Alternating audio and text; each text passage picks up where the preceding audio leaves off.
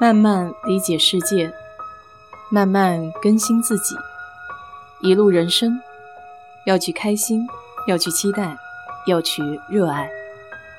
我是 DJ 水色淡子，在这里给你分享美国的文化生活。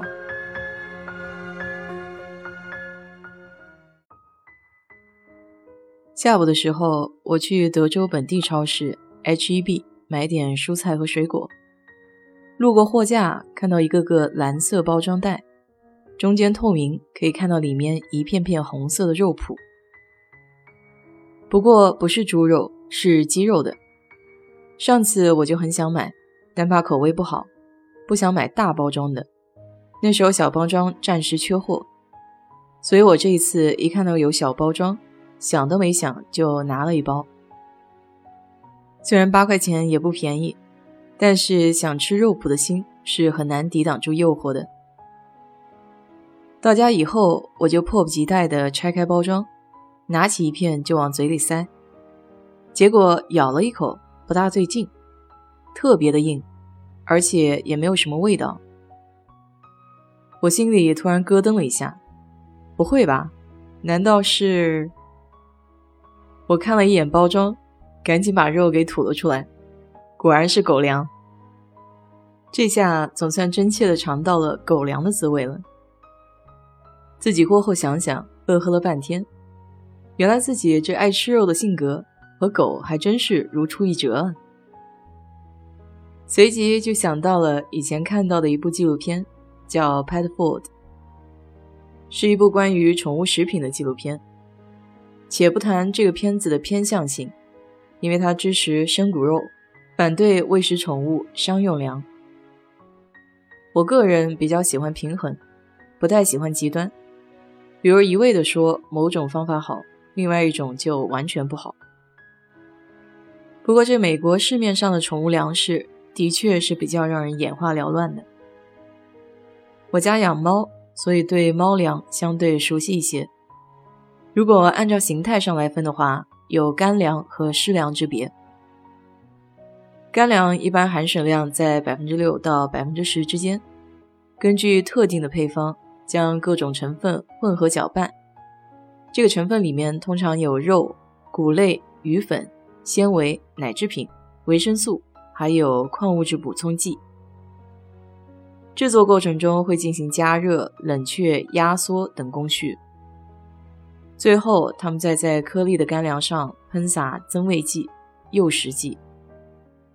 比如动物的脂肪，干粮相对便宜一些，并且相对于罐头和生肉来说不太容易变质。但就像纪录片里陈述的一样，它存在配方混乱、添加剂过多、来源产地不明，还有制作工艺过多，会使得食物失去本身的营养物质。从制作工艺或配方上，干粮还可以再大致细分为四类。普通的干粮就是一般的超市都可以买到的那种，还有叫无谷物干粮 （grain free）、无麸干粮 （gluten free）、冻干干粮。我一直对这个 gluten free 非常的好奇，因为不管走到哪里都能看到这个单词。那这个 gluten 到底是什么呢？中文翻译过来是麸，左边一个麦子的麦，右边一个夫人的夫。它是谷物，特别是小麦中的一组蛋白质，具有弹性，能给面食带来耐嚼的口感。有不少人会对这个麸过敏，所以这种 gluten-free 的食物是针对一些对此过敏的人群。我发现，我要是中午吃了这种不带麸的面包，下午就感觉没有那么困。不知道这是不是心理作用？其实没有想到，宠物的食品。也这么的讲究。据说之前美国的药监局特地出了一份声明，大致的意思就是奉劝民众不要盲目的买高价的无谷物或是无麸宠粮，因为他们目前还没有办法证明狗狗的扩张性心肌症是和谷类饮食有关。除了干粮以外的另一个大类就是湿粮，也就是罐头。我家两只猫都挺喜欢罐头，毕竟那个肉的香味比较浓郁，有汤有肉，闻起来也的确很诱人。大点的猫大多数时候只舔汤汁，小的猫基本上就是狼吞虎咽，时不时还会把大猫的粮也给一并解决了。每次拿出罐头的时候就比较逗，小猫都是在舔舌头，好像已经开始流口水一样，这和成语望梅止渴基本上差不多。这个罐头里还有个细分，就是 pate 肉泥和 shredded meat 肉丝肉块，后者的含水量比前者要高一些，但两者在营养上没有任何的差别。家里买的罐头一般都是鸡肉、三文鱼、吞拿鱼等口味的。我平时喂它们是以干粮为主，罐头为辅。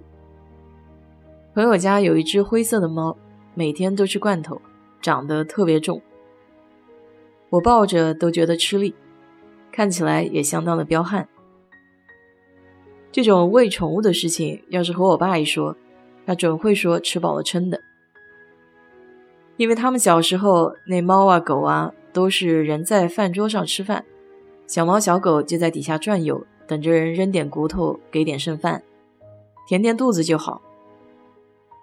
所以看着现在有些猫狗比人吃的还好，似乎是有些本末倒置了。不过话又说回来，多大能力办多大事儿，自己觉得开心就好。好了。今天就给你聊到这里。如果你对这期节目感兴趣的话，欢迎在我的评论区留言，谢谢。